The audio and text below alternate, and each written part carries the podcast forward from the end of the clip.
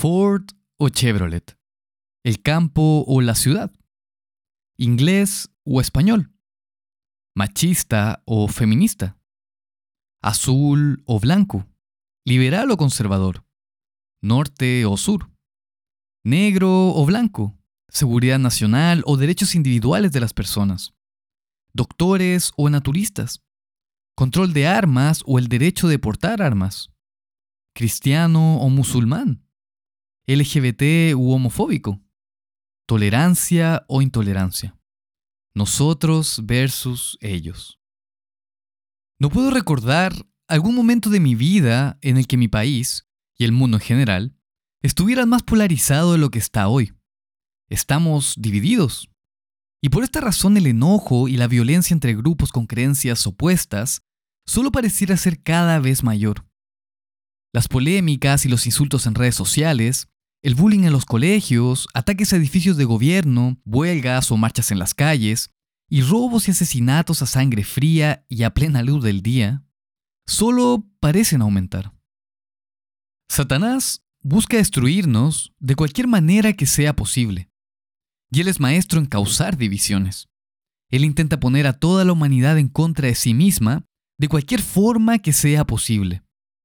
Constantemente dibuja líneas imaginarias en el suelo y nos fuerza a escoger un lado. Y con esto, estar en contra y odiar, menospreciar, humillar y ridiculizar a cualquiera que se oponga a nuestra forma de pensar. Él nos incita a elegir entre algo malo y algo más malo. Nos incita a levantarnos y a luchar por el menos malo de dos males. Él quiere que caigamos en el juego de nosotros versus ellos.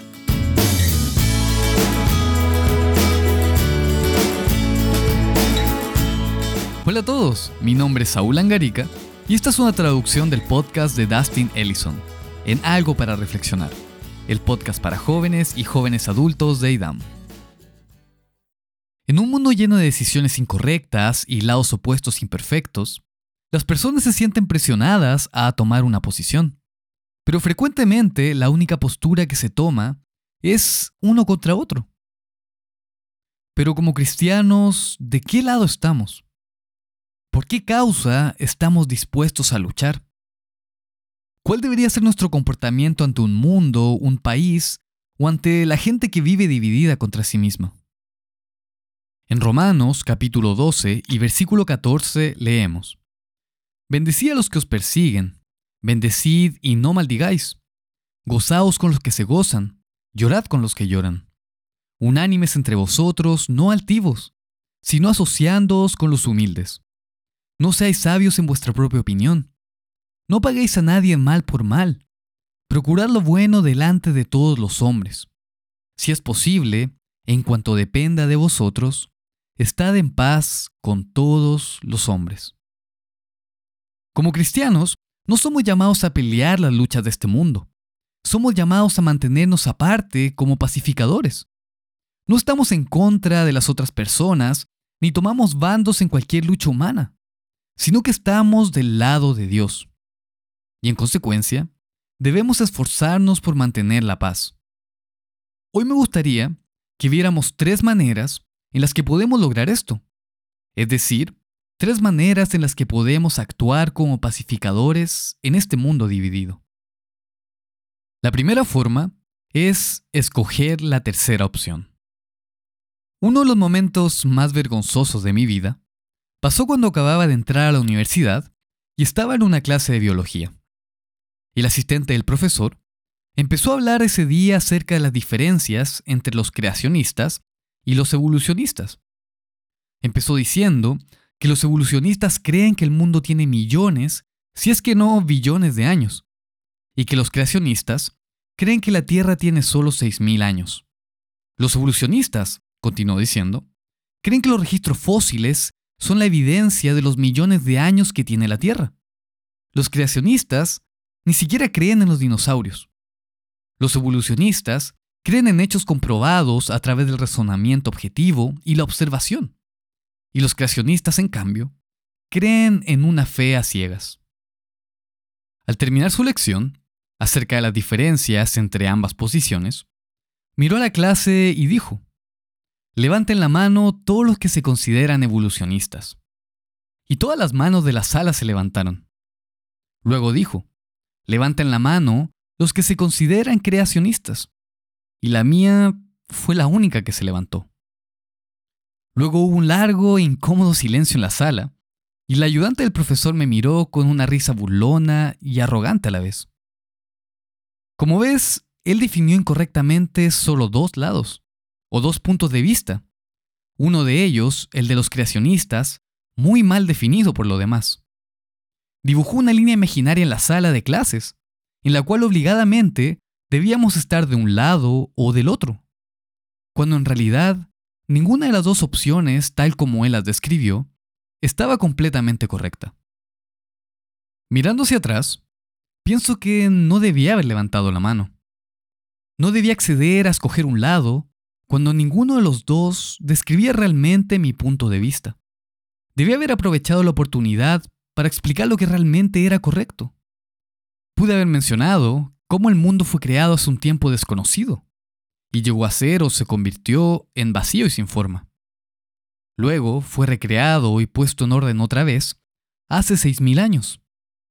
También pude haber mencionado cómo los registros fósiles en realidad desacreditan la teoría de la evolución cómo nuestra fe no es ciega, sino que el poder eterno de Dios es claramente evidente y visible en su creación. La decisión u opción correcta era en realidad la que no se mencionó, es decir, la tercera opción. Satanás frecuentemente usa la misma táctica que el asistente usó aquel día. Él intenta hacernos escoger entre dos opciones, las cuales están ambas equivocadas incompletas o incorrectamente definidas. Veamos un ejemplo de esto en la Biblia, en Génesis 3, versículo 1, donde dice, Pero la serpiente era astuta, más que todos los animales del campo que el eterno Dios había hecho, la cual dijo a la mujer, ¿Con que Dios os ha dicho, no comáis de todo árbol del huerto?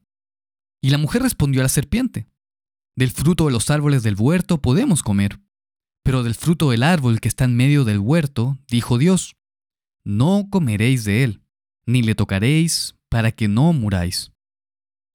Entonces la serpiente dijo a la mujer, no moriréis, sino que sabe Dios que el día que comáis de él, serán abiertos vuestros ojos y seréis como Dios, sabiendo el bien y el mal. Satanás disfrazó esta decisión no en términos de vida o muerte, o de lo que es correcto o incorrecto, o en términos de obediencia o desobediencia. Más bien, le dijo a Eva que la elección era entre ignorancia y sabiduría, que tenía que escoger entre no comer la fruta y mantenerse ignorante, o comerla y poder abrir sus ojos. Básicamente le dijo, ¿quieres ser ignorante o quieres ser sabia? A Satanás le gusta dibujar líneas imaginarias para luego engañarnos, haciéndonos pensar que debemos estar de un lado o del otro, cuando la realidad es que ninguno de los lados es correcto.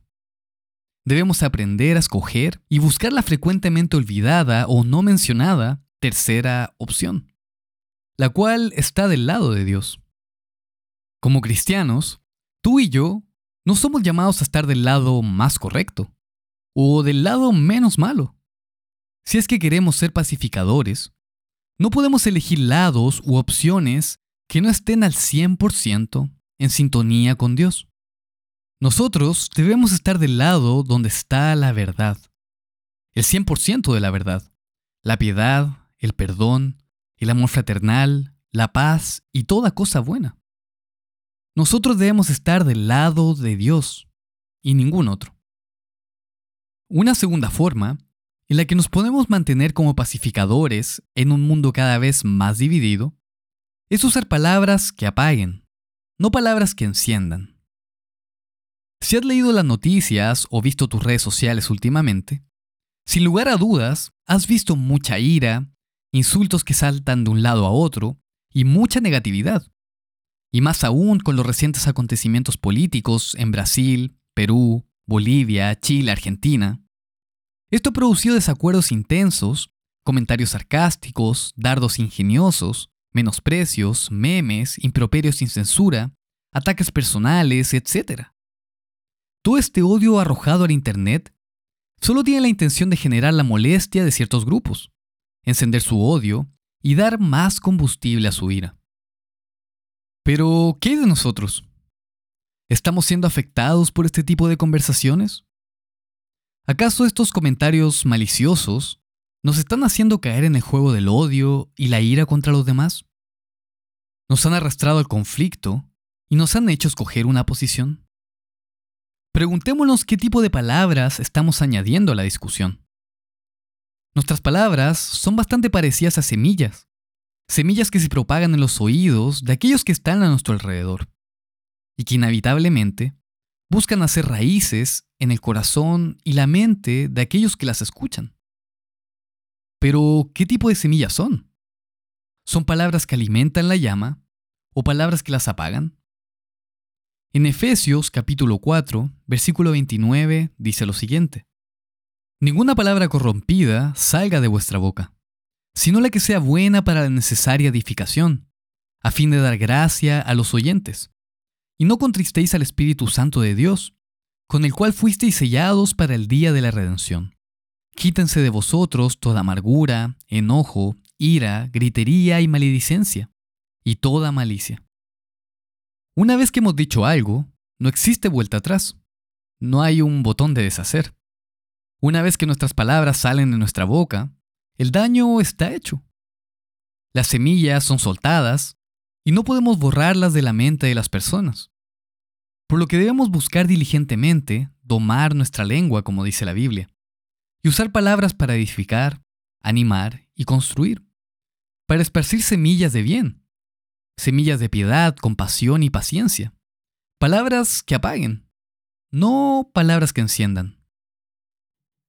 Una tercera forma en la que podemos ser pacificadores es tratar de nunca ofender. Primero, quiero ser claro. Nosotros debemos estar siempre del lado de Dios, aun si esto ofende o no a alguien. Cuando tengamos que tomar una decisión que pueda ofender a Dios o a nuestro prójimo, debemos siempre escoger ofender a nuestro prójimo.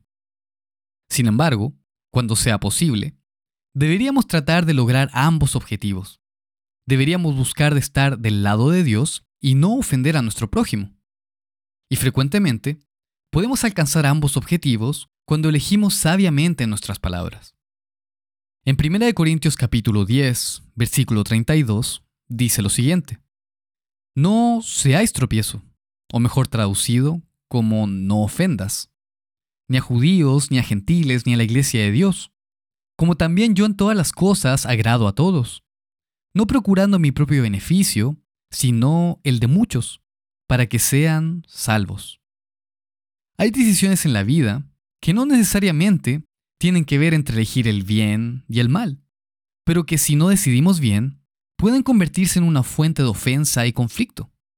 Por ejemplo, si visitamos la casa de un amigo que es vegetariano, no deberíamos llevar un plato con carne como nuestro aporte para la cena. No porque sea un pecado comer carne, sino porque podría ofender a nuestro amigo.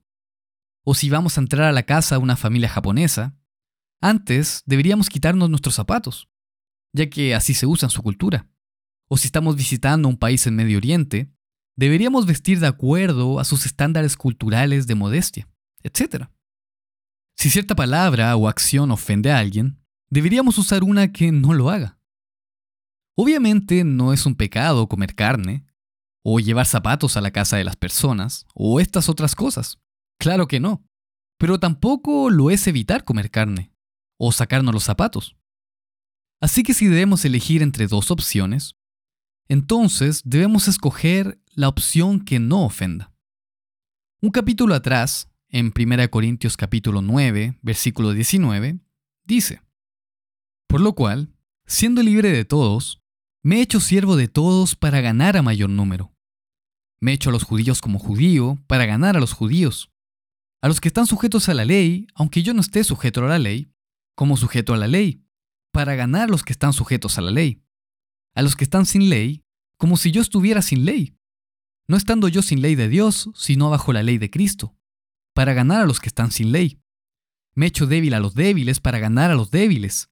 A todos me he hecho de todo, para que, de todos modos, salve a algunos. Pablo se hizo a sí mismo siervo para todos, para poder ser una herramienta más efectiva en manos de Dios.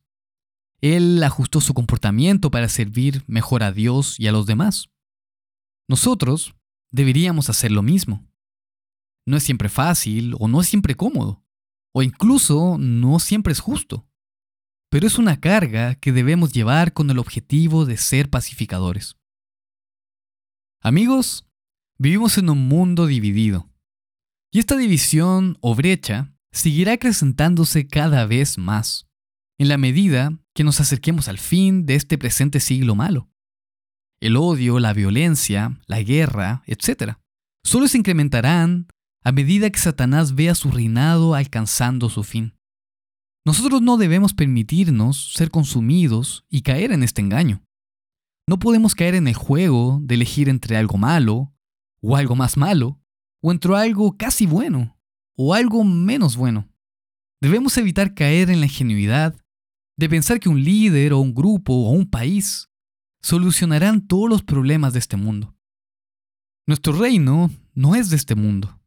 Los cristianos no deberíamos estar en ningún lado de las líneas de batalla dibujadas por el hombre o por Satanás. Nosotros debemos mantenernos del lado de Dios. Nosotros deberíamos evitar ofender a cualquiera, deberíamos buscar vivir pacíficamente con quien sea.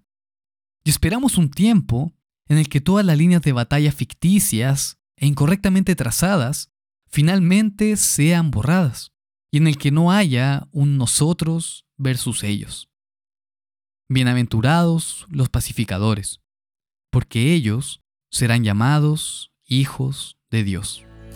Y esto es algo para reflexionar.